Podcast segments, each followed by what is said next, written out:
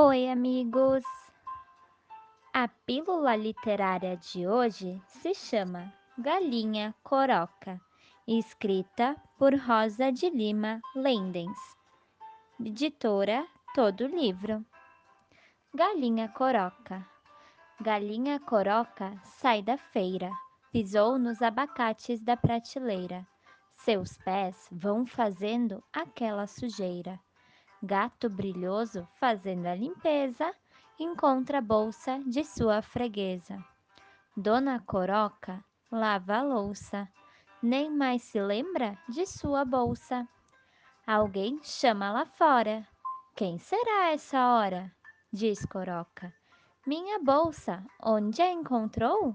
Sobre o balcão ela ficou, responde o gato. E meu endereço, quem lhe falou? Seu lindo pezinho me contou. Ainda bem que pouco sujou por onde passou. Senhor gato brilhoso, obrigada. Minha bolsa foi achada. Sensibilizada, agradece galinha coroca.